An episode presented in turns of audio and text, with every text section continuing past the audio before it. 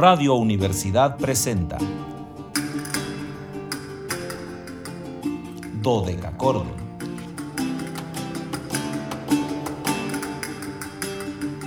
Un programa para encontrarse y reencontrarse con los autores y composiciones de la antigüedad, el medioevo, el renacimiento y el barroco.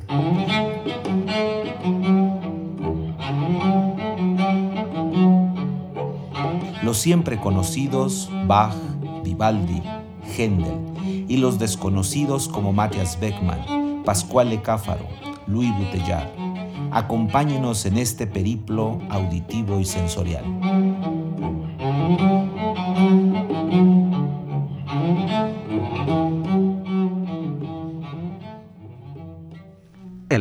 De la Universidad Autónoma de San Luis Potosí marca las 13 horas con un minuto, una de la tarde con un minuto. Cálidas, no, bueno, hoy sí totalmente veraniegas, aunque la licenciada Zavala me diga que no, pero sí es el verano pleno que bueno, no me quejo, estamos en agosto, no crean que es queja, no es queja, solo informo que tengo calor, como siempre. Yo, si la temperatura sobrepasa los 16 grados centígrados, tengo calor, entonces hoy estoy acalorada, porque son invernales, ah no, todavía no son invernales, ¿verdad? Este, primaverales, no, tampoco son primaverales, otoñales, Tampoco dice Anabelita. Ok, entonces veraniegas, antiguas y sonoras tardes, estimados radioescuchas. Bienvenidos a este su espacio radiofónico de la amplitud modulada de Radio Universidad, titulado Cordon, en este, fíjense qué fecha tan simbólica, viernes 13 de agosto de 2021. Soy Luis Fernando Padrón Briones y seré su anfitrión. Ya saben que es viernes en un banquete. No, hoy es un banquetazo. Hoy sí vamos a tener una sublimación de música que ustedes van a ver. Los invitamos a seguirnos a través de las redes sociales en www.facebook.com diagonal dodecacordon SLP, dodeca con K y CH dodecachordon SLP con mayúsculas, en Instagram dodecachordon 2, 2 con número y en Twitter arroba dodecachordon. Ya saben que en este caso todo con minúscula. Pero lo más importante que el 826 1348, su teléfono de siempre, los está esperando para que nos marquen, para que nos digan algunos detalles de, pues, para algo que para nosotros es muy importante saber qué les gusta, pero sobre todo qué no les gusta del programa. Así que llámenos por favor. Ya saben, hay que anteponer los tres cuatro, pero es 826 1348. Y bueno, como todos los días, aunque ella dice que no, pero sí, agradezco la presencia de Anabelita, la compañía de Anabelita en esta cabina. Y eh, por supuesto agradezco la formalidad de la licenciada Anabel Zavala en los controles, que Ay, si no fuera por Anabelita, este programa sería más desastre de lo que suele ser. Entonces, le agradezco formalmente sus buenos oficios ante los controles. Y también agradezco a Luis Fernando Ovalle allá en Matehuala, que permite que nos enlacemos con XHUASM FM 91.9, nuestra estación en Matehuala y saludar a los queridos amigos matehualenses, que sigo insistiendo, no nos llaman, no nos dicen si nos escuchan. Entonces, háblenos, díganos cualquier cosa que quieran. Ya saben que es viernes, viernes de invitado, pero además tenemos un invitado bueno, bueno, bueno. Y es un invitado de primerísimo nivel y es el gran laudista italiano Alberto Cruñola. Ahora les cuento un poco de Alberto, pero no lo olviden que estamos guardados ahí en el Spotify. Hoy sí decimos la marca porque hoy sí nos, nos apoya. Entonces estamos ahí en Spotify, en Spotify. Ahí nos quedamos guardados en el podcast que se llama así, Dodecachordon, programa de Radio Universidad AM. Ahí tenemos ya unos 20, casi 30 programas, si mal no estoy, este, donde ustedes pueden encontrarse con la juventud y la experiencia de los maestros dedicados a eh, tocar o hacer música en instrumentos originales. Para aquellos que apenas nos sintonicen, los que vayan a tener la mm, generosidad de escuchar nuestros podcasts, es algo que van a escuchar en muchos. Eh, cuando retomamos la, la, el micrófono en vivo, tras, tras el año pasado de pandemia, que bueno, ahora quién sabe cómo estamos de nuevo, este, hubo una sugerencia de la dirección de, poner algún elemento nuevo, de hacer algo nuevo retomando el programa. Y la novedad que se nos ocurrió fue eh, que los viernes tuviésemos a un joven o, o, maduro, porque a veces son, son maestros ya muy consumados, como es el caso de hoy de Alberto Cruñola, de los cuales no tenemos un dato fidedigno de nacimiento. Ya saben que nuestro programa Dodeca Cordon seguía por un calendario, es decir, siempre tenemos como invitado a el compositor eh, que nació ese día o bien que murió cuando son compositores muy importantes. Cuando tenemos compositor tenemos intérprete que haya nacido ese día o muerto. Los, los intérpretes casi nunca los usamos muertos, pero en alguna en algún momento, por alguna circunstancia lo hacemos. Y eh, cuando no tenemos eso tampoco, pues recurrimos a alguna obra que sepamos que se estrenó ese día. Ese es el esquema de nuestro programa. Y eh, para, para, estos eh, artistas, estos, les vuelvo a insistir, jóvenes, muy, porque la mayoría son jóvenes, no, no les gusta compartirnos sus días de, de, nacimiento, algunas veces tenemos el año, pero no sabemos el día exacto en el que nacieron, no tenemos el mes tampoco. Entonces la, idea fue tener a estos eh, artistas y hacerles un monográfico a través de las grabaciones que, que pudiéramos encontrar en las redes sociales. Pero Fíjense, en los últimos días eh, hemos podido contactar con algunos de ellos. Fue el caso de Jonathan Bow, a quien volveré a agradecerle infinito que nos apoyara tan decididamente a hacer este programa. Eh, que fue algo pues muy muy eh, importante para nosotros porque nos mandó música reciente, nos mandó soportes de, de, sus grabaciones y claro que con ello pues pudimos este eh, tener un, una mejor música que compartir. Entonces, ese es nuestro esquema y ahí nos vamos a, a, quedar guardados con esa idea. En el caso de hoy, Alberto Cruñola es una figura muy importante dentro de la música históricamente informada. Él nació en Varese, en Italia, y muy joven ingresó al Conservatorio Giuseppe Verdi en Milano, en Milán, eh, para estudiar guitarra clásica, donde finalmente se titula en este instrumento, pero en el, en el ir aprendiendo guitarra clásica, se encontró con otro instrumento que, que lo sorprendió, lo maravilló, lo conectó con estos mundos de la música antigua que es el laúd. Entonces comenzó a estudiar también laúd, teorba y, y arquilaúd ahí mismo en, en el Conservatorio Giuseppe Verdi con maestros, bueno, que son figuras mm, que también en algún momento los invitaremos, pero son figuras muy importantes. Eh, por ejemplo, Paolo Cherici, eh, Tiziano Bagnati, Francesca Torelli, fueron sus maestros. Y eh, posteriormente va a ir con eh, Eduardo Egués a estudiar eh, estos cursos de perfeccionamiento para lo que nosotros diríamos una maestría a la par que tomaba clases con la figura pues más redonda de la música para laúd, eh, Rolf Lislevan. También estudió con Robert Barto y con Massimo Lonardi, que eran maestros igualmente muy, muy, muy, este, muy, em, pues reconocidos, eh, maestros a los que escuchamos en grabaciones toda la vida. Y claro que Alberto Cruñola eh, no solamente Mm, perfeccionó sus estudios, perfeccionó su técnica de, ejecución, sino que absorbió uh, todos estos principios que tienen los maestros de ser comunicantes de un pasado musical, que, que, en eso se han convertido ahora los artistas. Hace algunos años, eh, pues ya, ahora podríamos decir que algunas décadas, los artistas se preocupaban por ser los mejores eh, tocar eh, totalmente limpio, que no hubiera notas falsas, que lo que estuviera en la partitura fuera lo que se tocara, que la memoria predominara, es decir, los artistas se aprendían de memoria toda la obra, tenían un recital donde se tocaba siempre de memoria. Y estas nuevas generaciones no han dejado la memoria porque es, muy importante tener la obra en mente, porque eso te da mucha libertad, o sea, no, no es una necedad tener la obra aprendida, sino es poder mmm, desperezarte de las hojas porque al final de cuentas las partituras son muy traicioneras. Puedes voy a poner casos que me ha tocado ver y vivir, que se te olvidó una hoja de la partitura y estás tocando y de repente te das cuenta que falta la hoja 4 o 5 y, pues ¿qué haces? No, no puedes este, obviar una hoja de música, entonces tienes que recurrir al ejercicio de la memoria o a la improvisación si eres muy bueno. Eh, puede venir un aire, un aire terrible, llevarse las partituras y tú quedarte sin que tocar se puede caer el atril en medio de la función, eh, no podrías tocar bajo la lluvia, por supuesto, porque el papel se mojaría. Entonces, eh, la memoria es importante, pero esta generación está más enfocada en comunicar. O sea, el hecho virtuosístico debes de tener, porque has tocado el instrumento 5, 10, 15, 20, 30, 40 años, no sé cuántos.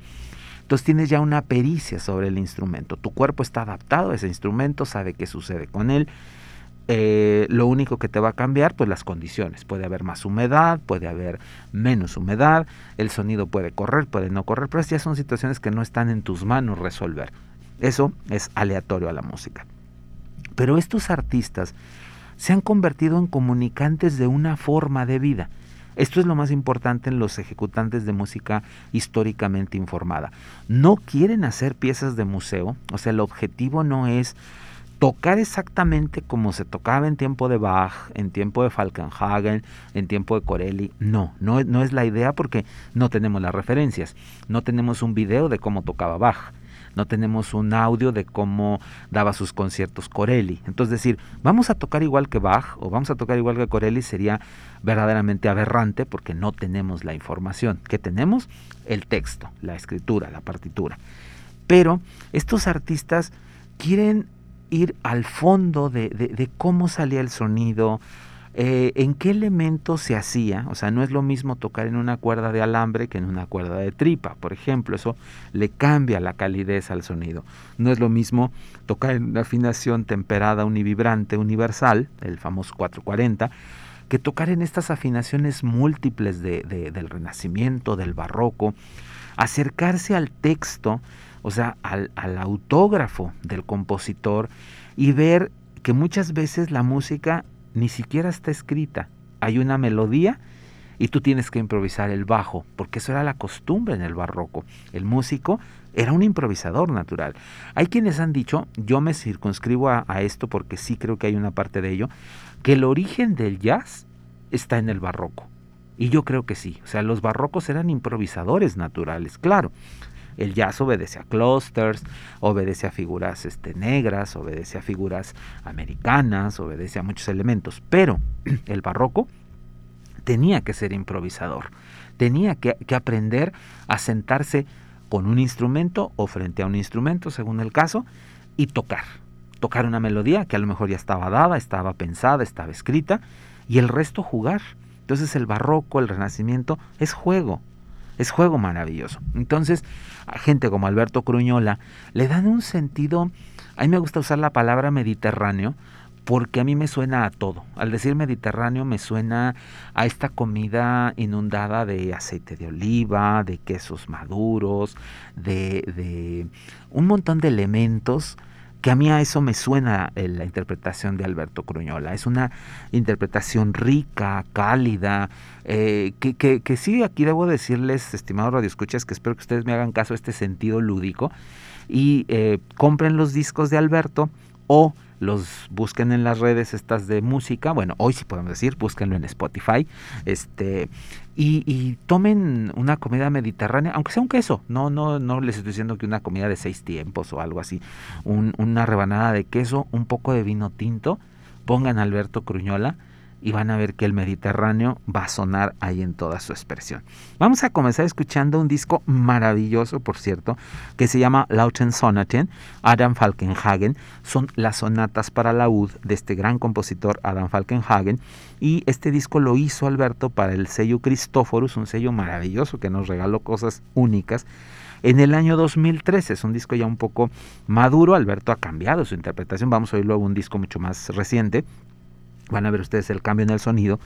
Y vamos a, comenzar con la serie de sonatas para la opus 1 y vamos a ir a la sonata número 6. Esta sonata está conformada por tres movimientos, largo, alegro un poco y a tempo justo. Antes de ir a la música, saludo a los que ya nos saludaron, saludo a la querida Remy Mars, que ya está ahí, que me da muchísimo gusto saber de ella, saludo a Carmelita, hasta Santa María del Río, que nos huele a campechanas, por supuesto, y saludo a eh, Sebas, que dice que hoy no puede estar con nosotros, pero de todos modos lo saludo. Entonces vamos a entrar a materia escuchando esta exquisita sonata para la laúd número 6 de Adam Falkenhagen con sus tres movimientos.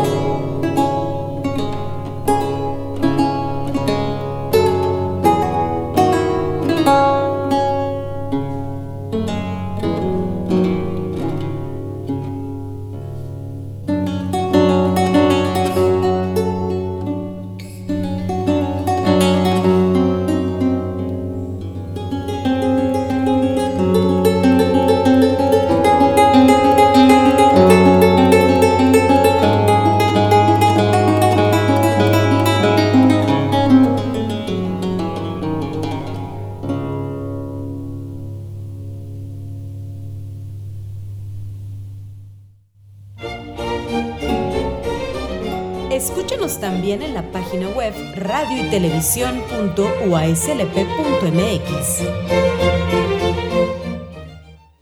Pues estamos de regreso, estimado Radio Escuchas. ¿Qué les digo? Que el tiempo fluye de una manera perpetua y permanente y casi agresiva en algunos momentos en nuestra contra, pero eh, eso se debe a que estamos escuchando música maravillosa, verdaderamente maravillosa, en una interpretación igualmente maravillosa que es el gran Alberto Cruñola, que espero que ustedes puedan captar eh, lo mismo que yo. Bueno, algunas veces quizá uno se, se, emociona más ante un disco por alguna circunstancia. Yo debo decir que cuando escuché este disco hace muchos años, porque lo escuché recién salía en el año 2013, eh, en esa época el sello Cristóforus nos llegaba a México muy fácilmente, bueno, fácilmente era un decir, ¿no? Entonces podíamos accesar a sus discos muy pronto y fue un fue el primer encuentro que yo tuve con Alberto Cruñola, hay que decirlo además, este y no sé, eh, quizá era un poco el desconocimiento de la música de Falkenhagen, del cual yo había escuchado quizás solamente algo, no, no recuerdo si una eh, sonata completa, pero solo algo muy poco de la música de Falkenhagen, y tener este disco donde podíamos darnos cuenta de todo un opus, de toda una eh, serie de seis eh, sonatas para laúd, en las que la exploración al instrumento es impresionante. Y claro, esta calidez que, que podemos percibir a través de una grabación de muy alta gama, porque eh, Cristóforos siempre se, mm, caracterizó por tener grabaciones de estudio muy, muy, muy eh, bien realizadas, con micrófonos de, muy alta gama. Entonces esto hacía que pudiéramos tener un sonido envolvente, un sonido que nos conectaba con lo cálido del instrumento, con lo cálido de la cuerda de tripa, pero que tiene que ver también con la ejecución, en este caso de alguien como Alberto Cruñola, a quien posteriormente, bueno, ya tuve el gusto de escuchar en vivo, y fue algo mágico, no, no puedo decir más que mágico, porque es un hombre que, que mm, se transforma en sonido cuando está tocando, creo que todos los grandes intérpretes lo hacen, pero en el caso de, de Alberto, hay como una suspensión del tiempo, es como, como si el tiempo no, no transcurriera, solo estás envuelto en una catarata de sonido que se va haciendo cada vez más, más, más, más grande. Y cuando termina el concierto, tienes la, la certeza de que asististe a un evento, mm, yo diría que casi mágico, en donde se convocó una fuerza extraña llamada música y tú entraste en el corazón de ella al menos por un instante, ¿no? La, la, la, maravillosa desventaja de la música es que es instantánea. O sea, la podemos guardar. Tenemos discos, tenemos soportes de audio, pero la música es un instante. La música sucede en, en una fracción de segundo, se va y lo único que te queda es esa sensación de, de, de haber escuchado algo satisfactorio, grato, agradable, no sé más cómo definirlo, y eh, con Cruñola siempre va a, haber esa circunstancia. Vamos a escuchar un poco más de este disco eh, de Adam Falkenhagen. Les digo un disco del año 2013 y si quieren buscar el disco está en el servidor verde, eh, si pueden comprarlo, creo que es un poco difícil ya comprarlo en físico porque ya es un disco un poco pasado, pero búsquenlo como Lauten Sonaten, así Lauten Sonaten y él es Alberto Crugnola, C-R-U-G-N-O-L-A, Crugnola, y eh, Adam, Adam como a Adam con, con M, y F-A-L-C-K-E-N-H-A-G-E-N, Falkenhagen, y van ustedes a disfrutar de esta cosa maravillosa que es el disco de sonatas de este compositor. Vamos ahora a la sonata número 4. Aquí está hecha por tres movimientos, largo, alegro un poco y a tempo justo. El gran Alberto Cruñola regalándonos algo de Adam Falkenhagen.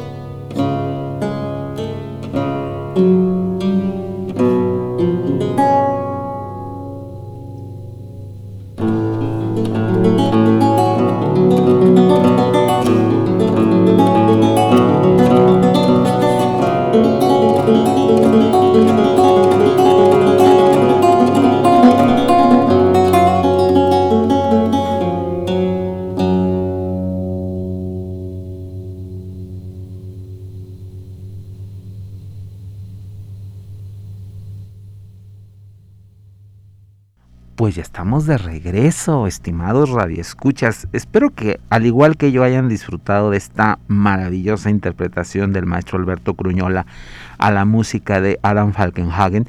Que les digo, eh, él es uno de los difusores de este, de este compositor. Em, mm, el, tras la consolidación del estilo históricamente informado y de la investigación de otros compositores, gente como Falkenhagen, que primero aparece el nombre, eh, que siempre estuvo habitualmente citado en libros, se decía uno de los grandes laudistas, etcétera, pero eh, poco conocíamos de su obra como tal y tras las investigaciones, la aparición de partituras, la edición de las mismas, que siempre me gustaría mucho enfatizarles lo importante que es la edición de las partituras. No todos los músicos tienen la formación musicológica para poder enfrentarse a un manuscrito. Los manuscritos algunas veces, como les decía al principio, adolecen de ciertas cosas, eh, están incompletos o están, sobre todo la música barroca, están con estas partes improvisatorias que pues hay que, hay que, eso, hay que improvisarlas, no están escritas. Entonces eh, aparece el trabajo de los musicólogos para completar de la manera más adecuada estos, eh, estas obras y poder hacer lo que nosotros conocemos como edición crítica, que es ahora sí con notas como las conocemos, con notas musicales conocidas y este para poderlas tocar de manera inmediata. Entonces, eh, Alberto Cruñola va a ser uno de los grandes difusores de la música de Adam Falkenhagen. Entre 1996 y 2010, él eh, estuvo en uno de los grupos de música medieval y renacentista más importante, el Florilegio Ensemble, con el cual hizo una gran cantidad de grabaciones, eh, tanto a solo como con el continuo. Son eh, acercamientos a otro fenómeno de la música y posteriormente al mudarse al sello Sinfonia, él este, grabó música pues de todos los grandes este, barrocos alemanes, Silvio Leopoldus Weiss, Durán, Falkenhayn, Hagen, eh, Kleinet, eh, en fin, toda una colección de música germana. Eh, ahora vamos a compartirles para despedirnos uno de los discos más mm, exquisitos que, Alberto ha creado. Es un disco que él decidió eh, titular Princesin, ahora les doy el, nombre exacto, Für die Prinzessin, Johann Sebastian Bach, BW 1007, 1008 y 1010 son las transcripciones de las, estas tres suites para cello solo, tan conocidas por nosotros, eh, para el laúd. Vamos a escuchar en específico la número 1010. Eh, Pensaba compartirles la, la 8, pero como la, la 1010 es de donde nosotros tomamos parte de nuestra rúbrica de, entrada, pues quise compartirles exactamente, eh, llegar a esa parte que van a ser las burrés. Entonces vamos a empezar con la zarabanda, luego las burrés 1 y 2 y no creo que nos alcance a escuchar la giga, pero quizá nos quedemos ahí un poco con la giga de estas eh, de esta espléndida suite BW 1010 de Juan Sebastián Bach, en este caso eh, en la tonalidad de mi bemol mayor. Yo soy Luis Fernando Padrón Briones, les agradezco el favor de su atención y los espero el lunes en una emisión más de Dodeca Cordon donde no vamos a tener invitado porque no hay. Por lo tanto, vamos a hablar de alguien del martes que es el gran Nicola Pórpora, el gran compositor operístico.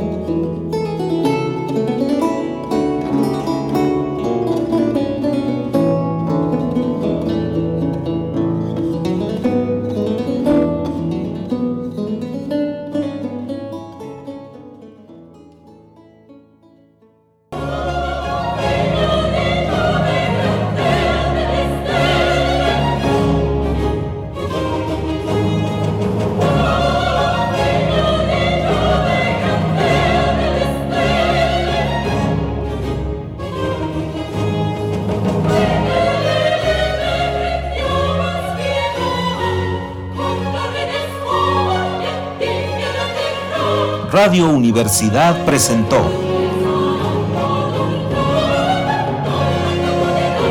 Dodecacordo.